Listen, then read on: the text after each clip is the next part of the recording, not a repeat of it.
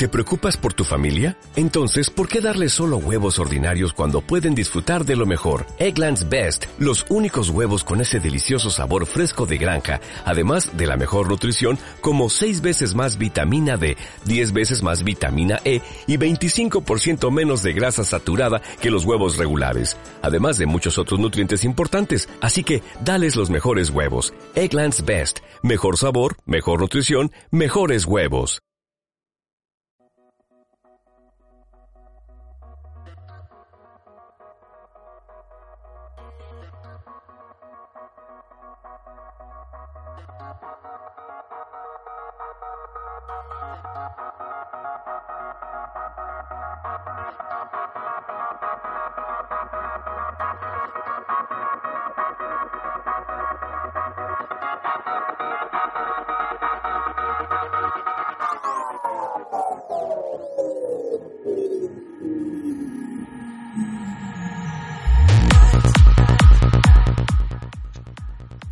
Perder los zapatos y después la cabeza, correrse toda junto al rímel, bailar descalza, volar sin alas, temer a nada. Ana Elena Pena. Bienvenida, querida ingobernable. ¿Cómo estás este caluroso primer domingo de junio? Al menos por estas latitudes el calor empieza a apretar y necesitamos un contenido un poco más fresco, que combine bien con los colores de la primavera que nos tiene revolucionadas por aquí. Al micro, Paula González. Si aún no me conoces, bienvenida a este patio de vecinas virtual, donde entrevistamos a mujeres veganas y vegetarianas para aprender más sobre comunicación a través de sus trabajos. Y si ya me conoces, hola de nuevo. Mil gracias por estar ahí, al otro lado, y por dedicarme un ratito de tu valioso tiempo, que tanto sé que escasea para todas. Muchas gracias también a Lorena, Carlos, Zaraida, Elena, Pilar y Susan por sus bonitos comentarios al compartir el último episodio de Ingobernables. Te pido, si te gusta el contenido, que para que lleguemos a más gente y puedas seguir haciendo episodios y descubriéndote mujeres geniales, que compartas esto entre tus contactos. Ya sabes, WhatsAppito por aquí, mensajito en una botella por allá, lo que tú prefieras. Y si lo compartes y me etiquetas, pues doble ilusión, que para eso estamos en las redes, para reconocernos, para charlar y para aprender. En este programa, como la cosa va de moda sostenible, el patrocinador es Eugenio de Belius E-Cosmetics. El código de descuento esta vez consiste en, en tener los envíos gratuitos las veces que quieras y sin límite de tiempo. Ingobernables es el código y funciona tanto con mayúsculas como con minúsculas en la web de beliusecosmetics.com. No te preocupes que te lo dejaré todo, como siempre, en las notas del programa en Paula González Comunicación. Algunas personas me habéis preguntado ya varias veces por estos pintalabios que me los soléis ver por stories en Instagram. Yo tengo el Primula 01, que fue el primero que me compré porque me flipó la textura, el color y sobre todo el olor, que es que huelen que te mueres. Y luego Eugenio me regaló el Fresia 07, que es así más anaranjado y esta primavera no me lo quito de encima. Como te puedes imaginar, sus pintalabios son veganos, con ingredientes naturales y ecológicos. Por eso muchas preguntan que por qué aún no hay colores tan típicos como el rojo, pero es que aún están investigando qué ingrediente natural daría una buena pigmentación que se adhiera ahí bien y que dé ese acabado mate bonito y duradero que tienen. Eso sí, para que no nos quejemos, hay hasta tres tonos distintos de lila para que salgamos marcando sonrisaza feminista a la calle. Y si vosotros también, porque los pintalabios de Belius no tienen género, ¿o qué te creías? Así que son perfectas para presentarte a nuestra ingobernable del episodio de hoy. Mireia Playa aún no ha cumplido los 30, pero ya tiene su propia marca que llega pisando fuerte. Estudió diseño de moda y desde Barcelona hace que su calzado vegano llegue cada vez a más personas que quieren vestir cruelty free, pero sin renunciar a la moda y al gusto por lo bonito. Dicho esto, espero que te guste muchísimo el programa porque pasamos de las lecciones de comunicación corporativa de Giovanna Constantini de Fada y de la clase de bioética y docencia de la doctora Fabiola Leighton a una conversación muy auténtica sobre emprendimiento y moda sostenible con Mireia Playa. Ponte cómoda, ajustate los cascos y abróchate bien las zapatillas si vas a salir a correr. Acomódate en el asiento si vas a ir en transporte y simplemente disfruta un montón. Este programa está hecho por nosotras, pero es para ti.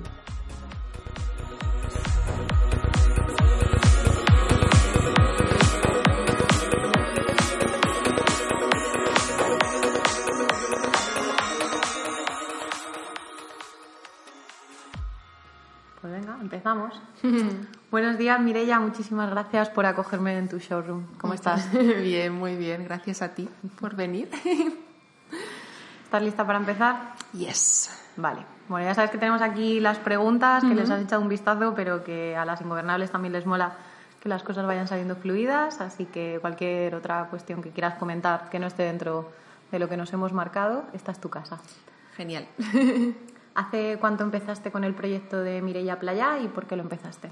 Mira, oficialmente empezamos en enero de 2016 y la primera colección la lanzamos en abril de ese mismo año, aunque realmente empezamos a pensar en hacer una marca en julio, sí, fue como en verano del 2015. Realmente todo empieza mm, a raíz de mi padre, porque mi padre tiene una empresa de distribución de calzado se ha dedicado toda la vida a, vender zapatos, ¿no? Y también siempre ha estado implicado en, el diseño de las marcas con las que trabaja.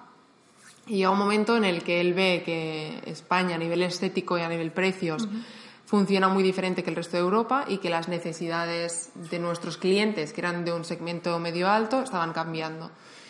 Yo había estudiado diseño, estaba trabajando para otra empresa y bueno, y me dice, bueno, creemos una marca. Creo, quiero crear una marca dentro de, de la empresa eh, de distribución para tener control pues, eso, de precios, de estética, eh, de concepto, etcétera. Y bueno, pues para que contratar una diseñadora si puedo hacerlo junto a ti. Así empieza la cosa y, la idea era hacer pues una cosa que no llevara mi nombre. Era como crear un proyecto. Y yo justo en esa época estaba haciendo un cambio hacia, pues en ese momento, mm, vegetariana, pero estaba haciendo como, estaba con todo el proceso. Y mi padre me dijo un día, oye, ¿tú eres consciente de que si haces zapatos tienes trabajar, que tienes que trabajar con piel? Y yo, fue como, ¡Ah! Hostia, pues no me lo había planteado, porque yo hasta ese momento había estado haciendo prenda. Y era en el momento de, creación del concepto en sí de la marca. No habíamos entrado en diseño, no habíamos, pues estábamos diciendo nombre, eh, pues vamos a hacer bambas, vamos a hacer tacones, estamos como en este punto. Y, y, tras decirme esto, yo me di cuenta que realmente no me imaginaba trabajando con piel. Y dijimos, bueno, pues si, si lo que hagamos, sea lo que sea, es una marca que es vegana, porque al fin y al cabo era la filosofía de vida que yo estaba adoptando y dijimos, ah, vale. Y empezamos pues, a buscar qué había en el mercado que fuera vegano, qué no había, qué faltaba, también acorde con, como con, con, la estética con la que yo me sentía cómoda, em, vimos que no había nada. Faltaban todo, claro. Es Exacto. que lo estaba pensando y, madre mía, aquello era el horror. Mm, es que no había nada. Y, y, lo decidimos. Y después realmente que se llamara Mireia Playa fue una casualidad porque teníamos un par de nombres que nos gustaban, lo mandábamos a la agencia de, de patentes y nos decían que ya estaban registrados. Y bueno, no sé si se llama agencia de patentes, pero bueno, la empresa que lleva. Sí, ya estaban registrados tal. Y un cliente muy bueno de mi padre le dijo: Oye, ¿por qué no ponéis Mireia Playa, que es un nombre que suena bien, que a nivel internacional le gustará porque tiene un toque español tal? Y además vincula con mi padre también, por ser mi apellido eh, y es como una evolución de la, de la, empresa familiar, ¿no? Y fue en plan, ah, pues sí, pues mola. Yo, a mí no, nunca me lo había planteado porque, jolín, yo tenía 23 años en el momento. Mm, ponerte, poner tu nombre a una marca con 23 años es un poco pretencioso. Pero bueno, como encajó, pues ya fue así. Y desde eso, que a lo mejor fue en noviembre, hasta mm, enero y después abril, fue como que toda la, marca en sí, que en un inicio era como un proyecto, acabó siendo un proyecto muy mío. Claro, pero te lió tu padre. Me lió mi padre, totalmente. Me lió mi padre. Y, yo contentísima, ¿eh? O sea, no, te lo voy a negar. Pero yo siempre había dicho que yo no quería hacer una marca, que sabía lo que, lo que implicaba, porque mi padre había tenido una hacía ya años y, era pues, mucho trabajo. Claro. yo, no, no, a mí que me contraten. Y después me lío. Me lío y mira. Aquí estamos, explicando a las ingobernables lo que es esto de emprender. Sí, sí, sí, es un sarao. Pero suerte que está él, ¿eh? porque hay muchas cosas que yo, o sea, no... Hay muchas cosas que las puedo llevar, pero muchas otras que a mí se me hacen un mundo. Bueno, como a todas cuando empezamos, yo creo. Sí, sí supongo, y después al final te vas metiendo, ¿no? Y, y, vas haciendo más y más y más. Pero bueno, como él, lleva ciertas, todas estas cosas que yo no me veo capaz, las lleva él y las lleva muy bien. Hacemos muy buen equipo. Eso está muy bien también, Sí. claro. Genial. Sí, Vale, me- nos contabas que la fabricación obviamente es vegana, pero entiendo que también es local y que es... Hmm. Sí. Mira, ya estoy otra vez con la alergia. Ay, pobre. Perdiendo la voz, es el tercer episodio. Eh, ¿Cómo es el proceso ¿no? de diseño, fabricación, la venta? Explícanos un poco cómo Hmm. A va. ver, para las que no saben de moda, yo creo que ahora va a ser en plan, oh my god, qué complicación que tiene esto, ¿no? Pero ahora estamos en primavera de 2019. Pues entonces, eh, yo ahora estoy empezando el diseño de verano 2020. Empezando el diseño quiere decir, tengo todos los dibujos de patrones, de modelos y tal, y la semana que viene me voy a fábrica y allí pues hablo con el patronista, hablo con, pues, con todo el mundo, con los proveedores de materiales y tal, para que se empiecen a hacer las muestras. Es decir, yo a conceptualizar la colección empecé en febrero. Vale. Colección de verano del año siguiente. O sea, es como que mm, vamos a un año y pico vista. Vivís en el futuro, ¿no? Vivimos en el futuro. Bueno, yo vivo como en el futuro, en el presente y en el pasado, porque claro, ahora estoy gestionando la producción de invierno 19 Ah, y a la vez en la web estoy vendiendo verano 19. O sea que Claro. tengo tres colecciones en la cabeza y un día de estos me explota. Pero no pasa res. Pues eso, a nivel, así a nivel general para fechas. Em, proceso de diseño, pues en febrero se empieza la conceptualización, analizamos qué se ha vendido más, qué gustó más de- del anterior, eh, en este caso verano. Vimos pues em, qué líneas queríamos mantener y qué líneas, eh, o si queríamos hacer alguna diversificación, alguna modificación, pues yo qué sé, en vez de usar este tacón, usaremos este tacón y usaremos la misma horma. O añadiremos una horma más con un tacón un poco más bajo. Vale. Es como hacer un mapa de, pues sí, de las líneas que quieres. Y después a partir de esto vamos a ferias. Digo vamos porque realmente aunque el proceso lo haga yo, eh, nos reunimos pues con mi padre tropecientas mil veces porque como él tiene Claro. toda la experiencia de venta, tiene todo el punto de vista que se vende, que es comercial, que no es comercial, a mí a veces se me va un poco la castaña y, y hago cosas demasiado heavy, pues él me frena. Claro. Eh, y también al estar en contacto con muchas marcas, sabe qué tendencias llevan las otras marcas y a lo mejor lo contrastamos. Yo le digo, pues mira, yo a mí me apetece hacer estos colores y él me dice, pues vale, pero tendríamos que añadir este que yo creo que se va a llevar mucho. Es decir, em, contrastamos mucho todo. Después también se une a veces Cristina con nosotros. y, "Ay, a ver, este color, este otro, este no sé qué, ¿no? Es como que un poco todo el, todo el equipo opina. Lo que ya, ya es bien porque como más Claro. gente te dé su opinión, ves más cosas, ¿no? A veces si tú lo haces todo tú solo, no, no te das cuenta de ciertas cosas. Pues esto es como todo, como iniciamos todo el, todo el proceso. Entonces, eh, vamos a ferias, escogemos materiales, escogemos hebillas, bajo a fábrica, veo al, yo qué sé, al que me hace las suelas. Y decimos, vale, pues la punta la quiero un poco más cuadrada. Vamos haciendo como todos estos pequeños ajustes y llega un momento en el que ya tengo los diseños hechos, tenemos los materiales cogidos, hacemos las combinaciones, lo mandamos a fábrica y fábrica desarrolla las muestras. Estas muestras me llegarán pues mm, junio, finales de junio. Pues en ese momento mi padre, bueno, yo recibo la colección, hago todas las fotos, todo, todo lo que es el material como para gestión interna y mi padre y Chris empiezan a vender. Vale. Empiezan a vender a clientes tienda. Claro, que Claro, distribuirían el exacto, producto ellos, ¿no? exacto, Digamos, es no decir- directamente a cliente final, sino a Exacto. tiendas. Nosotros realmente en la actualidad estamos posicionados, mm, prácticamente todos los clientes que tenemos son clientes multimarca de producto, generalmente piel. O sea que muy bien porque os habéis colado donde Exacto. que colaros. Exacto. O estáis infiltrados. Estamos infiltrados totalmente. La gente muchas veces nos compra más que porque seamos veganos, por estética. Muy bien. Lo cual a mí me parece como una super labor de. mm, Sí, como de educación y de enseñarle a la gente que no por ser vegano es feo o de mala calidad.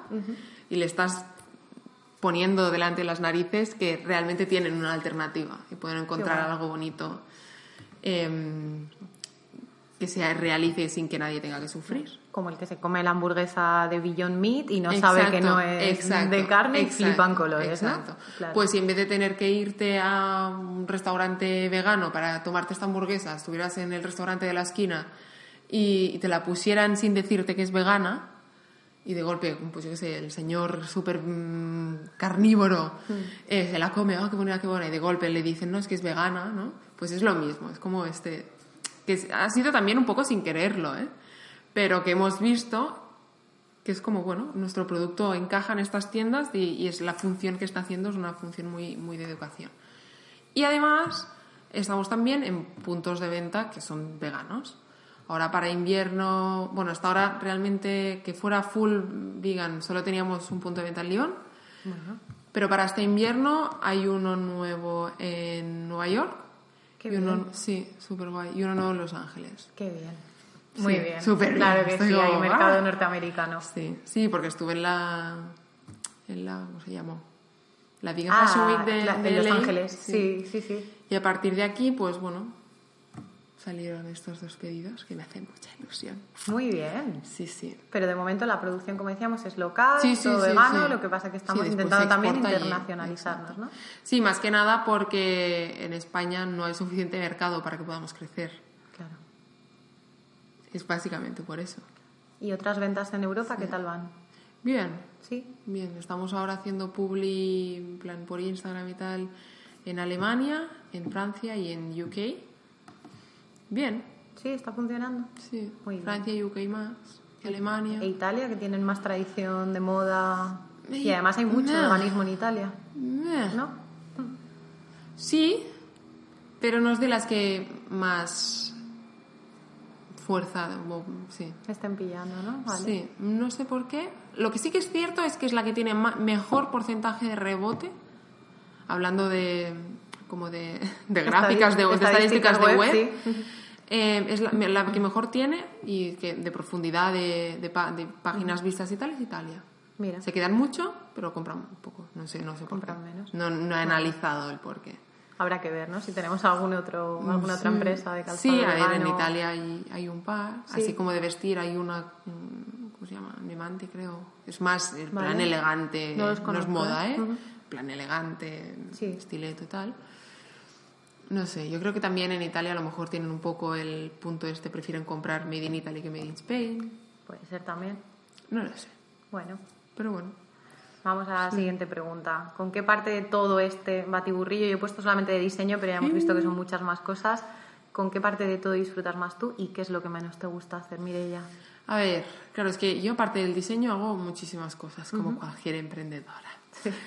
Entonces, yo hago diseño, estoy en fábrica por temas de producción, eh, todo lo que es edición gráfica, todo lo hago yo. Vale. Edición de fotos, Muy bien. llevar la web. Sí que los, el- el- los textos los hago yo, pero la adaptación a SEO me la hace una empresa externa porque yo no tengo ni idea de SEO. Bien. Pero todos los textos los hago yo, las fotografías de la web las hago yo. Todo esto es lo que a mí menos me gusta, la gestión de la web. No, el- no el, el tramitar pedidos, sino las, las fotos, los textos, todo esto, que para mí es como un... se me hace pesado. Más que nada porque cada vez tenemos más producto Claro. y cada vez hay más. Una cosa es tener 20, que entonces si son 20, pues 4 fotos por, por zapato, pues son 80 fotos, pero a la que tienes 45, Claro. 45 descripciones, todas diferentes, porque si no Google te lo castra. Ah, y claro, después, cierto. Claro, es que es un sarao. Claro. Es complicado. Pero bueno, eso es lo que menos me gusta. Y lo que más me gusta, mm, yo creo que es el diseño en sí, el proceso de diseño en sí, el sentarme y dibujar. La parte creativa. la parte ¿no? creativa, que eso es, al final es lo que yo estudié, ¿no? Esa es la parte que me gusta más. Después, cuando hacemos los, las campañas, em, organizar las campañas me gusta también, hacer el estilismo, crear el concepto, esto me gusta, a veces me da mucha pereza, pero más por la- lo que es la organización en, en sí que por la parte creativa. Es decir, la parte creativa es lo que más disfruto, yo creo. Genial. Sí. Y Es además normal. de calzado Mirella, ¿veremos algún otro tipo de accesorios o cualquier otra Ay, cosa en la ojalá, marca? O... Ojalá. no la estáis viendo, pero está sonriendo con una carita. A mí me encantaría hacer bolsos. Bolsos. Sí, porque creo que mi estética es muy de bolso. Es zapato y bolso, además, ¿no? Es como la combinación. Claro, ahí. zapato y bolso. Además, el bolso por internet se vende mucho mejor porque no hay Vale. tallas. Ah, claro, cierto. Cierto. Entonces, eh, yo creo que es más fácil. Además, como yo siempre pongo muchas hebillas, tanto en invierno como en verano, entonces sería como un elemento que permitiría muy fácilmente a nivel de diseño jugar. Claro, e identificar la marca, ¿no? Es como vuestro Exacto. elemento de conexión. Sí. Pero por ahora lo vamos a esperar.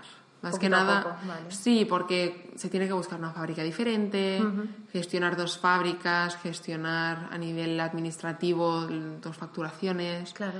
Eh, los mínimos que te piden al fin y al cabo, quieras o no, como yo vendo online y después vendo a clientes, el total de pares que hago es X, pero es un, es un, es un total que permite que mi fábrica me diga, vale, sí, te producimos. Claro. Pero si hago bolsos, seguramente solo lo vendré en web, porque los clientes que yo actualmente tengo son de calzado, no son de accesorios. Claro. Entonces, tendría que hacerlo muy centrado, a lo mejor hacer solo un modelo, no sé. Es algo que está allí, que a mí me apetece, pero que por ahora va a tener que esperar un poco. Bueno, para divertirte más adelante. Sí, pero me apetece mucho. Vale, esta pregunta más o menos la hemos tratado un poco, pero la volvemos a, a repetir. ¿Hay mercado para el calzado ético en España o prefiere la gente, sobre todo en el contexto este de crisis en el que estamos, elegir marcas más accesibles en lo económico? Ay, Yo creo que hay un poco de todo. O sea, gente que pueda consumir ya no solo calzada, sino moda ética, y ya ni hablando de, de a nivel veganismo, ¿no? Pues todo con el concepto de sostenibilidad, Sí. Eh, producciones locales o al menos producciones en las que sepas que la persona que lo está fabricando, que lo está cosiendo, tiene unas eh, condiciones legales de, bueno, legales, no legales, sino porque al final a lo mejor en X país es legal, La legalidad, claro. pero mm, eh, unas condiciones dignas, ¿no? Sí. Entonces, yo creo que sí, que existe, pero poco en comparación con otros países. La cosa ya no es en sí el contexto de crisis, sino que somos la cuna del fast fashion. Ah, claro. O sea, independientemente de la crisis, gente de dinero Sí. se está gastando 50 euros en Zara. Es como que a nivel cultural el consumo de moda ha cambiado muchísimo en España. Muchísimo. En otros países también.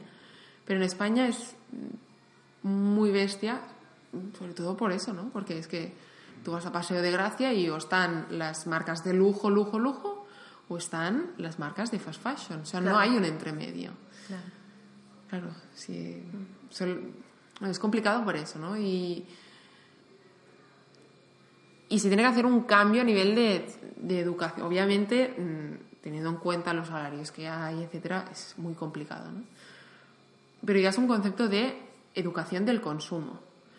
Mm, Porque al final a lo mejor te estás gastando lo mismo. O sea, mis zapatos tampoco es que sean súper caros. O sea, es un precio que dentro de lo que cabe puede ser ase- asequible. Pero si prefieres comprarte tres sandalias de tres colores en Zara Claro. eh, que comprarte una de buena calidad, con unos valores X, que al final te estás gastando lo mismo. Es este, yo creo que este es el, el problema en sí que, con el que nos encontramos aquí. Claro, creo que también el tema de las colecciones, ¿no? El tener que estar como todo el rato a la moda, que al final, para muchas, sobre todo de las que no entendemos, eh, es, es algo que, que da un poco más igual, porque no queremos estar con algo que haya pasado de moda o que no haya pasado de moda, pero mucha gente sí que quiere. Es como, no, esto ya es de la temporada pasada, ya no lo quiero. Pero Pero esto lo tenemos que cambiar.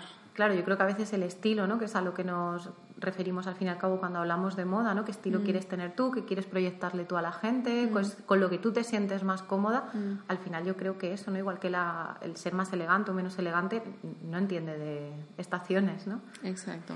A ver, es que la evolución que ha sufrido la moda en los últimos 20 años, realmente antes colecciones como tal, súper diferenciadas, solo existían en el, en el mundo del lujo. Vale. ¿Qué pasa? Que la gente que se lo podía permitir, sí que a lo mejor cada temporada consumía productos mm, diferentes o de estéticas diferentes y los, los antiguos los eliminaba o los seguía teniendo. La mayoría de gente lo, ten- lo mantenía de fondo de armario, aunque fueran cosas, a lo mejor si eran cosas súper específicas, yo que sé. Se llevaban las flores fluorescentes y esta temporada no se llevan, pues supongo que eso sí que lo, lo retiraban de alguna manera. Pero la proporción de población que se podía permitir hacer esto era muy poca. Y, y además era una, o sea, una cantidad de producto mucho más bajo de la cantidad de producto que se está generando ahora. Entonces, tenían un precio porque se producían en unas condiciones X, en unos sitios X, con unos materiales X, y además porque eran producciones reducidas. Ahora, a partir del momento en el que llegamos con el fast fashion, esto se ha, mm, ha- se ha democratizado, lo cual está muy bien, pero a la vez genera un problema y es las grandes cantidades de ropa que estamos desperdiciando. Claro, eso está teniendo el coste al final para el planeta, ¿no? No solo para exacto, nosotros. exacto. Y entonces, bueno, pues se puede sobrevivir consumiendo de otra manera y tú puedes mantenerte igual de estilosa, puedes seguir la moda igualmente, pero sin comprar productos tan extremadamente tendenciosos, obviamente. Claro. Y en ese sentido, ¿en qué se diferencia Mireia Playa? ¿En qué crees que radica el éxito de tu marca? Yo creo que ofrecemos algo, o sea, un producto elegante que a la vez mm, es elegante, sofisticado, pero a la vez tiene un punto casual, entre comillas, que no sé, no se ha visto, No, ¿no? no, Pero sí, sí. em, femenino, o sea, es como que tiene el, el punto, está como en este entremedio, ¿no? De em, cosas sofisticadas, pero que a la vez te las puedes poner cada día Genial. creo, ¿eh? así como visto muy desde dentro, que a veces desde dentro es como que no, no, no ves la realidad porque lo tienes tan asumido. Pero para mí es esto, que un botín de Mireia Playa, mm, pues hay algunos que a lo mejor se lo compra una señora para ir al liceo, arregladita, pero se lo puede comprar una chica eh, para ir con un tejano, en plan unos mam desgastados, rotos, ¿sabes? Es como que cubre una edad amplia y cubre también unos gustos estéticos amplios. Puede ser más o menos cañero, puede ser más o menos moda, depende de cómo tú te vistas. Como vistas el resto, ¿no? Sí, por lo que Genial. es un producto que tiene mm, durada dentro Durabilidad, de... claro. Durada, durada es en catalán. Durabilidad, no, no está bien, está bien. Durabilidad eh, dentro del tiempo, creo. Muy bien. Es la sensación que tengo y espero que así sea.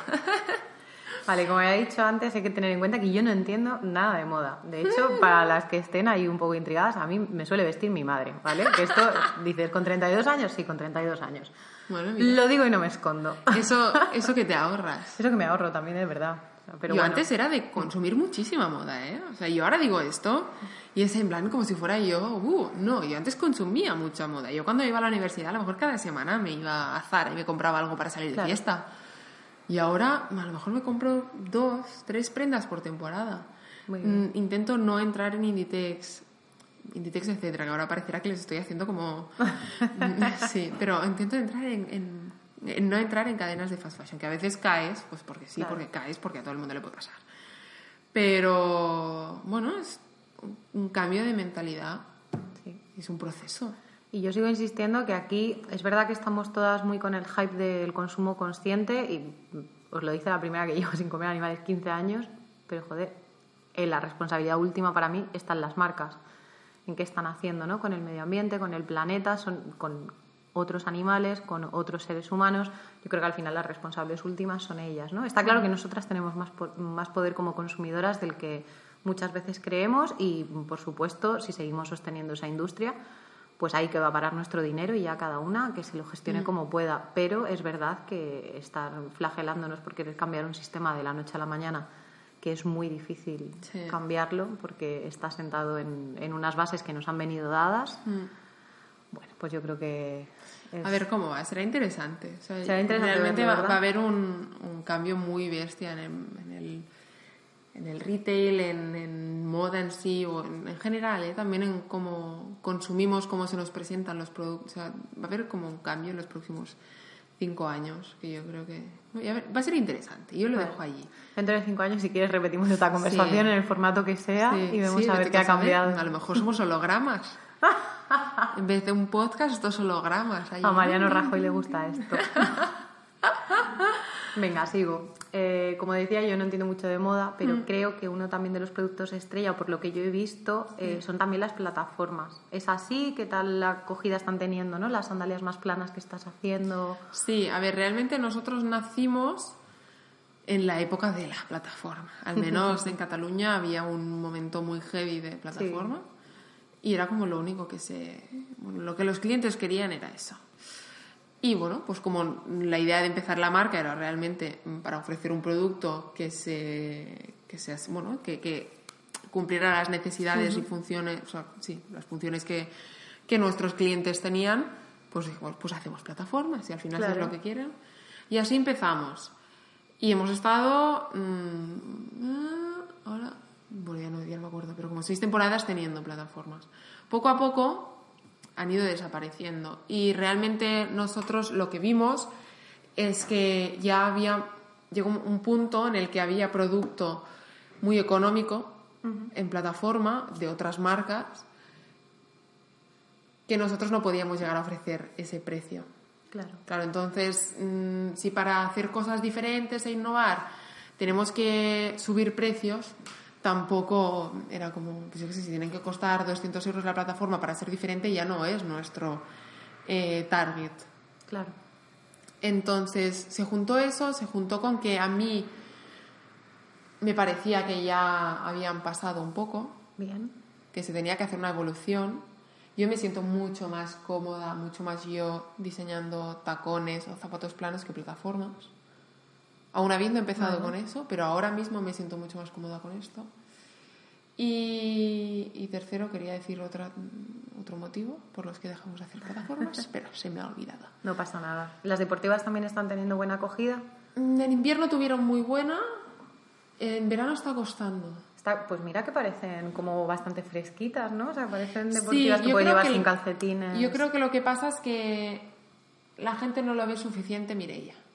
Ah, bueno, eso puede ser. Son demasiado, a lo mejor, ma- demasiado básicas. Vale, puede ser. Yo pensé que con el tejido, que es un tejido que se está convirtiendo, tú que estás viendo ahora la colección de invierno Sí. en Primicia, eh, se está convirtiendo en un tejido muy característico. Pensé que a lo mejor sería suficiente, pero no. No, Y de hecho, para el invierno que viene, el concepto de, de bamba que hemos hecho es muy diferente. Y aquí sí que me siento súper cómoda con este, o sea, me encanta. Ah, qué guay. Luego si puedo Sí. cotillear, me lo Sí. enseñas. Bueno, es este de aquí. Ah, es este de aquí, Sí. vale. Es muy diferente, no Es- tiene nada que vale, ver, sí, sí, pero sí. es. Bueno, ya veremos, a ver qué acogida tiene, ya veremos. Hombre, Sí. vale. Cómodas parecen, pero vamos, como para subirte el Kilimanjaro. Sí, literal, literal. Bueno, ese es uno de los. Al final, yo creo que el- una de las premisas de Mireia Playa es que sean cómodas. Porque, de verdad, ¿eh? Ahora va a parecer que estoy como. Tú. Claro, es que es lo que tienes que hacer. Pero no, no, de verdad. O sea, chicas que vienen o que se las. Yo que sé, que me dicen, no, no, el tacón alto, que es el tacón redondo de madera Sí. de verano, o el de invierno, el del botín clásico que repetimos.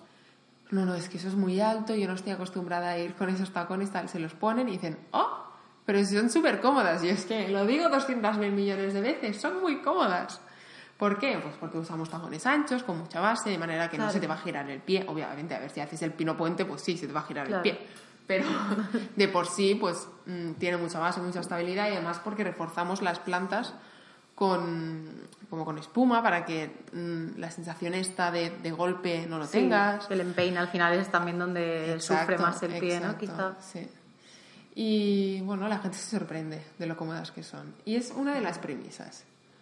Bueno, Sí. el día que me pruebe una salta ya te digo qué tal. Después te pruebas una si quieres. y se lo contamos a la gente. Vale. Bueno, luego además también tienes, eh, porque yo creo que esto también va muy dentro de la línea de la marca, una sandalia cuyos beneficios van destinados a Fada. Tuvimos en el primer programa de esta temporada a Giovanna Con- Constantini, su directora de comunicación, a quien le mandamos un besazo desde aquí. Y me gustaría saber cómo surge la idea, cómo surge la colaboración. La verdad es que no me acuerdo mucho cómo fue. Porque hace. Claro, esto es de la, la, la sandalia estas de la colección del verano pasado, que ya desde un inicio era en colaboración con ellos, pero nosotros habíamos estado teniendo contacto con ellos desde hacía un año antes, creo. No sé si me escribieron ellas, si les escribí yo por algo, no me acuerdo cómo fue, pero eh, empezamos, bueno, ellos me añadieron como en su base de datos de marcas em, que compartían valores, etcétera. Yo creo que estuve haciendo Ah, sí, ya me acuerdo. Hicimos un código de descuento ah, o algo así. Bueno, no es que no me acuerdo, una memoria terrible para estas cosas. La cuestión es que había muy buen feeling. Y, y bueno, fue cuando em, estrenaron el documental. Ah, empatía. Sí, cuando estrenaron el documental, justo hacía un par de, un par de meses que habíamos empezado a hablar. Y estuve con, bueno, me invitaron, nos conocimos y eso. Y después, a partir de entonces Sí que estuvimos hablando de maneras como colaborar y en plan en serio. Y dije, bueno, pues sí, sí hacemos una sandalia que además era la sandalia, lo bueno es que era exclusiva de web. Claro, cuando es una sandalia que tienen clientes tienda, eso no lo puedo hacer, porque quieras o no, el cliente de la tienda, él hace lo que quiere con porque él me compra zapatos. Sí, sí. Entonces, tenía que ser un producto em, que estuviera solo en exclusiva en la web y del que teníamos bastante stock. Y esta sandalia era como que cumplía los requisitos. Y para a mí me hacía mucha ilusión también poder colaborar y que fuera con una sandalia concreta. Más que hacer un código de descuento así, porque bueno, eso lo puedes hacer, pero que fuera, pues todos los beneficios recaudados de un zapato sean para ellos. Eso me apetecía Eso está muy guay. Lo colgaremos luego las notas del programa, claro. Sí, que ahora ya queda muy poquito stock. Bueno, pues que aprovechado. sí. Y para este verano me lo, me lo propusieron otra vez. El problema es que no tenía ninguna sandalia que a la vez tuviera exclusividad web y suficientemente stock, porque claro, a ver, si tengo yo que sé, mm, cinco pares, no les sale a cuenta. Claro. Entonces tengo que tener mucho stock para que ellos puedan hacer mm, publi, yo puedo hacer publi, se venda y generar un, un, buen beneficio. Exacto, porque haces un esfuerzo de comunicación sobre eso. A ver si en invierno hay algo, tengo que mirármelo bien, a ver si en invierno tenemos algún modelo con el que podamos hacerlo. Claro, ya sí ya varía, ya no son sandalias, exacto, Exacto, Y en la web, bueno, pues sigue estando, hay alguna todavía disponible y las que se vayan comprando para allí que va el beneficio. Genial. A mí me hace mucha ilusión. Y es que además la función que hacen, todas las asociaciones hacen funciones mm, súper buenas.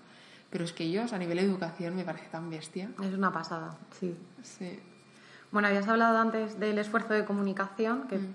todo conlleva un pequeño esfuerzo de comunicación. ¿Qué estrategias utilizáis en Mireia Playa? Eh, bueno, por un lado, todo lo que es. Em, ¿Cómo se llama esto? Redes sociales, publicidad online, lo gestionamos desde aquí, o sea, lo gestiono yo. Entonces, Sí que es cierto que toda la prensa me la lleva una agencia de comunicación. Ah, muy bien. Sí, eh, que estoy, bueno, una agencia de comunicación que es que Gisela realmente es ella. Eh, ella empezó, pues cuando yo empecé con la marca, ella empezó con su propia agencia y es una agencia que solo lleva marcas sostenibles. Ah, muy bien. Sí, marcas sostenibles o conceptos afines, ¿no? Pues en mi caso soy vegana, en caso de otras marcas, pues son marcas que producen localmente. Es como todo este concepto y además es como una más del... Sí que es una agencia externa, pero es como si fuera una más del, equipo interno que tenemos nosotros, ¿no? Por lo que la relación es súper cercana, la manera como ella comunica es muy como comunicaría yo. Entonces, bueno, por un lado está esto, y hace toda la comunicación a, a prensa, a revistas, a periódicos, etcétera. Cuando es una publicación online también lo gestiona ella. Y cuando son influencers o celebrities es medio medio. Si es un contacto que tiene ella, lo gestiona ella, si soy yo, soy, soy yo. Entonces, por un lado está eso y por otro todo lo que es comunicación online. Hacemos em, anuncios de Instagram, Instagram y Facebook Ads.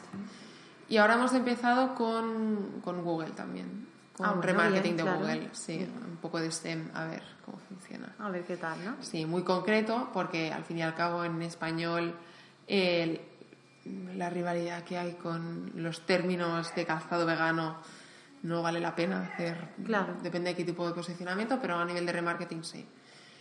Y a la vez, como conseguimos posicionar el producto en puntos de venta reconocidos, conseguimos pues hacer online y offline que ha generado yo creo que el reconocimiento de marca o o branding que tenemos ahora es un poco por esta combinación. Offline y online. No No, sé si Muy te he contestado, ¿eh? Sí, sí, no, perfecto. Está perfecto. Muy bien. Sí, sí. Sí, pues ahora así es como estamos. Realmente hay que decir que lo que es la gestión, programación de los anuncios lo hace mi hermana, que es una crack. No lo hago yo. No me lo voy Bueno, a bien, atribuir ¿no? todos los méritos. Muy bien, trabajo en familia. Sí, es que es súper crack ella. Es una, bueno, una pasada. Con esto, o sea, sabe un mogollón. Qué bien. Sí. Y desde que lo llevamos desde dentro, mucho mejor que cuando nos lo llevaba la gente de la web. Vale. Porque esto ya a nivel, bueno, pues si alguien se lo tiene que hacer, ¿sabes? Claro. eh, tienes mucha más, o sea, no sé cómo decirlo, eh, la información te llega mucho más rápido, Claro. tienes mucho más margen de maniobra, Claro. Si una cosa falla, puedes. mm, exacto, puedes claro, actuar rápidamente, rápido. exacto.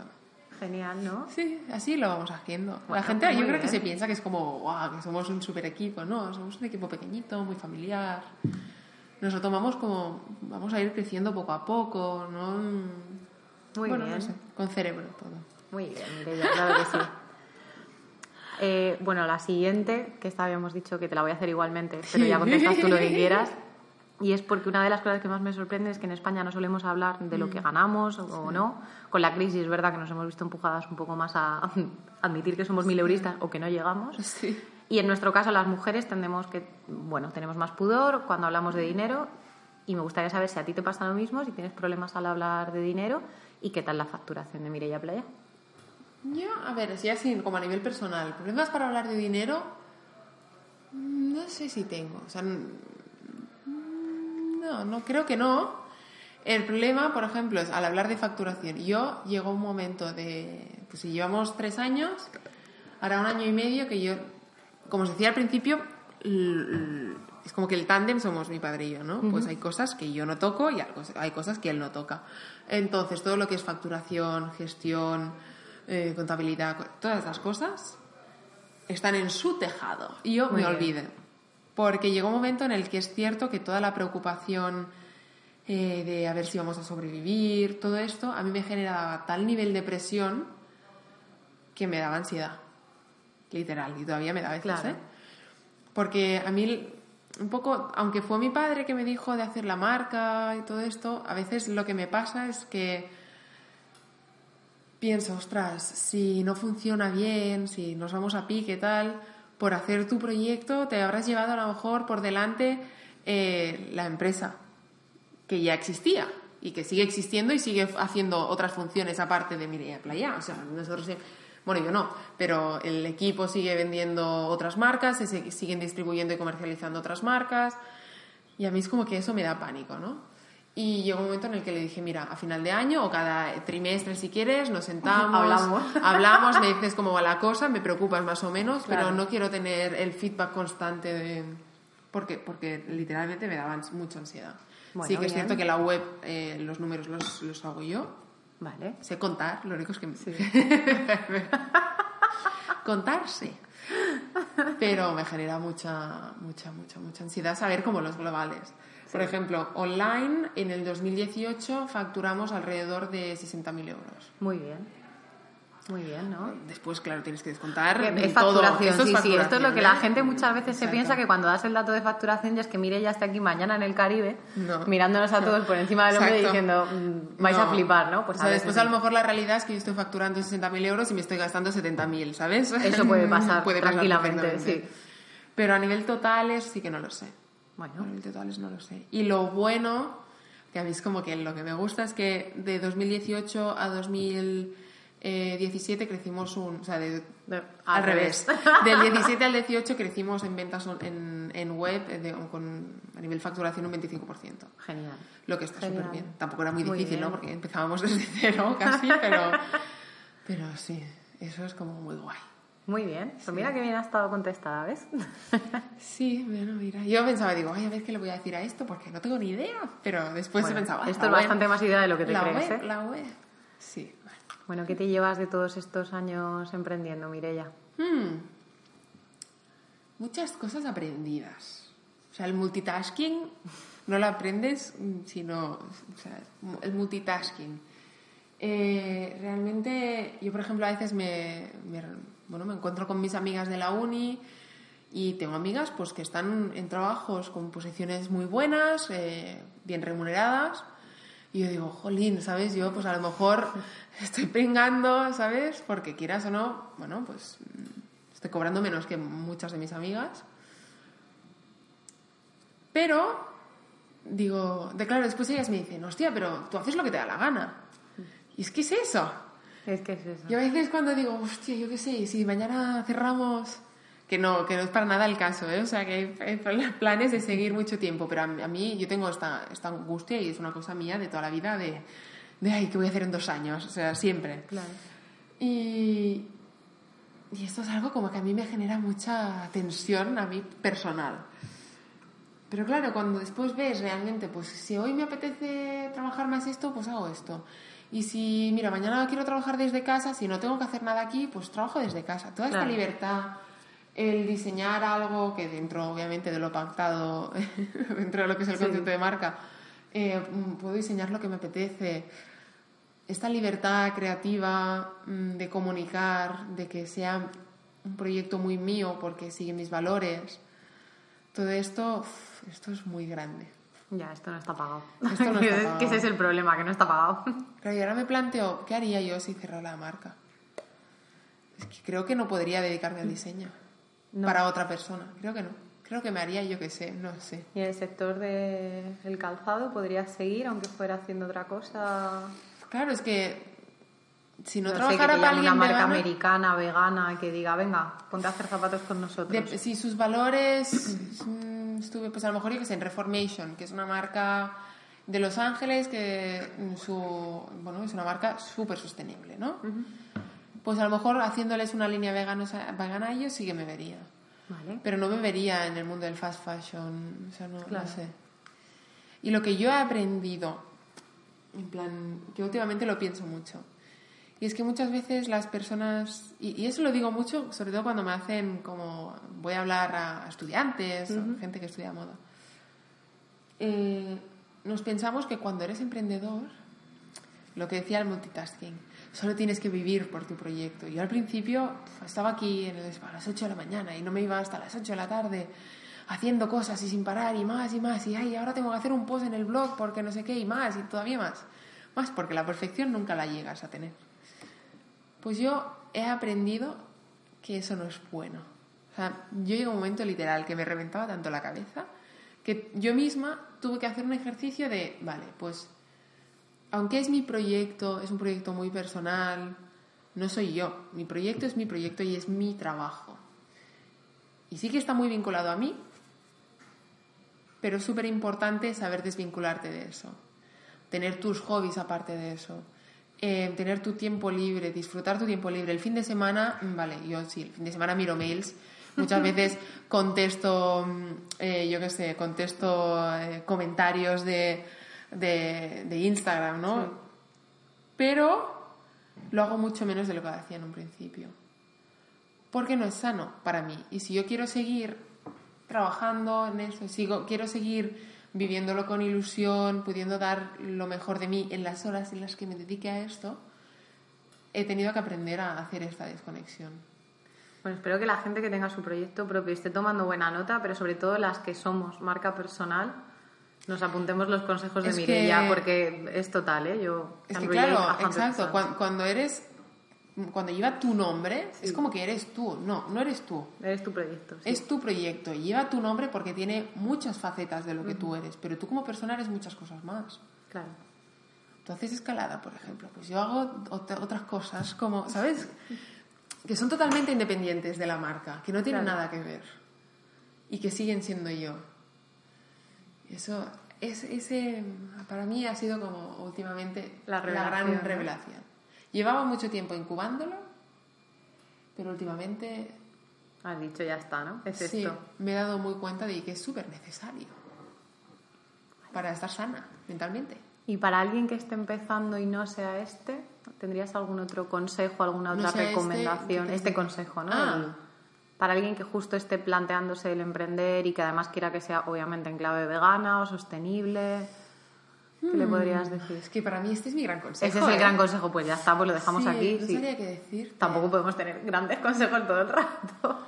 No, yo creo que tienes que vigilar cuando eres muy perfeccionista. Que a veces es lo que les pasa a la gente que es emprendedora, es gente que es muy, muy autoexigente. Porque no es fácil eh, emprender si no lo eres. Pero tienes que encontrar el punto de equilibrio.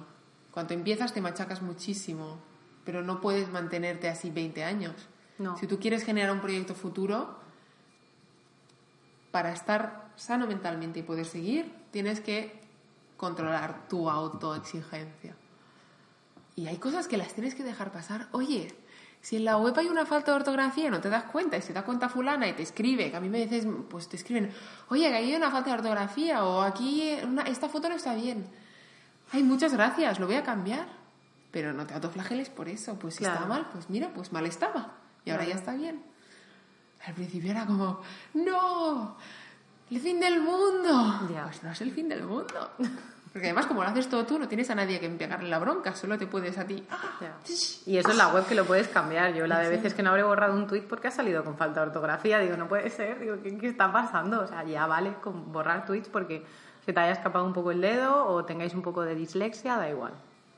Pues bueno, pues son cosas que pasan y ya está. Y embrace it, Embrace my it. ya no está. embrace it. ya Creo que este va a ser el título del capítulo, el episodio de hoy. Sí, yo sí. Embrace everything, todo lo que venga. Para adelante, ¿no? Claro.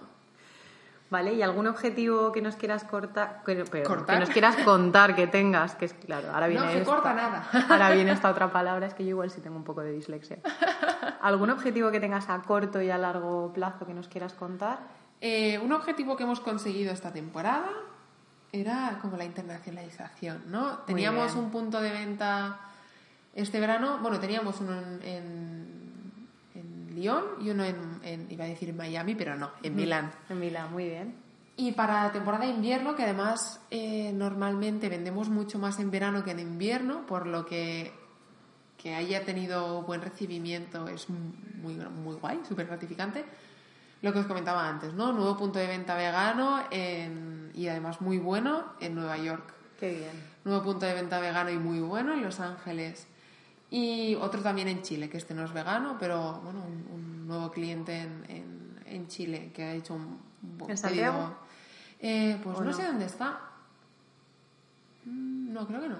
Bueno. Ah, no lo sé. Si te vas a Chile, por favor avísame que yo tengo muchísimas ganas de ir. ¿Sí? Sí. Ah, te sí, avisaré. sí. Eh, no lo sé porque como el tema internacional lo lleva Chris, Vale. ella es más la que sabe todo el, todo el tema, ¿no? Pero... ¿Y Londres no habéis abierto todavía? Pues estuve contactando con, con varios, varios, em, varios sitios, pero la verdad es que no nos han contestado. En agosto me voy a ir, hay una feria, bueno, sí, como un día feria de moda vegana, que este año no voy a ir a exponer porque quiero ver primero cómo es, pero me voy con, con una amiga mía que tiene una marca de, de bolsos veganos y nos vamos a ir a, a ver. A cotillear, A y, y hacer presencia en tiendas y a presentarnos en persona. A lo mejor me llevo muestras y se lo enseño, mirad, esta es la calidad, tal, y a ver si en persona sí que podemos abrir el, bueno, estos, este mercado. Pero de momento es como que a nivel online no nos han contestado. Si alguien está escuchando, que me O conteste. sea, que está desde Londres escuchando, Vamos a, hacer, vamos a subtitularlo solo para que nos entiendan este. Solo para que nos entiendan. Tengo oyentes en Rusia. Esto es muy ¿Really? loco. Esto es muy loco y es con una cosa que no entiendo qué está pasando. Qué fuerte. Pero que es el segundo país. oh my god. Ya, es que no, sí, es que no estoy entendiendo nada. Pero no hay sé qué ha pasado. españoles allí exiliados. o No lo sé, no, no lo sé. Colectivo LGTB haciendo piña desde allí, no tengo Oh ni God, idea. Putin me sintoniza, no tengo ni idea qué está pasando. sintoniza. La gente no tiene bien configurado su localización móvil y la han liado. No, no, sé, no sé qué ha pasado. Eso irá por IP. Y Hombre, eso enti- Google, enti- entiendo que sí, ¿no? No, eso Google no sé qué. Bueno, pues un saludo muy fuerte a la gente que está escuchando Viva, viva. desde Rusia y para las que nos escuchen desde Londres, si sabéis de alguna tienda vegana chula, hacer promoción. por favor, donde Mireia pueda vender sus zap- maravillosos zapatos, ya sabéis. Pues eh, la intención es eso, es internacionalización. Y sobre todo en mercados veganos. Claro. Es como, jolín. De hecho, eh, el segundo país en visitas es Estados Unidos. Claro. Tiene sentido, sí. Claro, pero que nuestros envíos... No Rusia, es No, que tiene no. sentido, tiene mucho Sí, no. Rusia no. Además, como no lo tenemos en ruso tampoco. Claro. Pero es muy fuerte porque el envío a a Estados Unidos no es barato, ¿eh? Claro. No es para nada barato. Segundo en visitas. Bueno, están picando al timbre. Mira, justo están picando al timbre, pero como ya estamos... Es el a dar- final. Claro, te voy a dar la oportunidad de que digas lo que te apetezca, que esta es tu casa, Mirella. Yo creo que realmente ha estado todo dicho. Ya está todo dicho, ¿no? Sí, ha sido un placer. de Lo mismo digo, contigo. muchas gracias. Seguro sí. que las ingobernables les gusta un montón. A ver, a ver qué, qué se cuentan. Bueno, repetimos probablemente para la próxima temporada. Vale. ¿Te apetece? Sí, Venga. encantada. Pues Yo te, explico a mí, que sí, a lo mejor estamos en 50 puntos de venta. A lo mejor en Londres alguien nos ha A escuchado. lo mejor en Londres, ¿verdad? Ojalá. Y tenemos puntos de venta allí. Oh, ¿Te imaginas? Sería muy fuerte, ¿eh? Pues nada, Mirella, muchísimas gracias. Un abrazo muy fuerte a todas. Un abrazaco.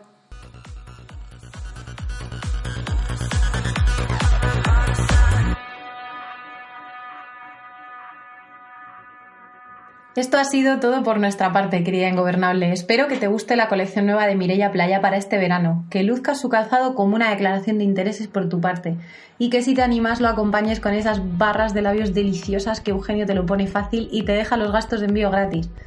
Yo espero que de vez en cuando, y como decía Ana Elena Pena al principio de su poema, perdamos los zapatos, la cabeza y se nos corra hasta el rímel.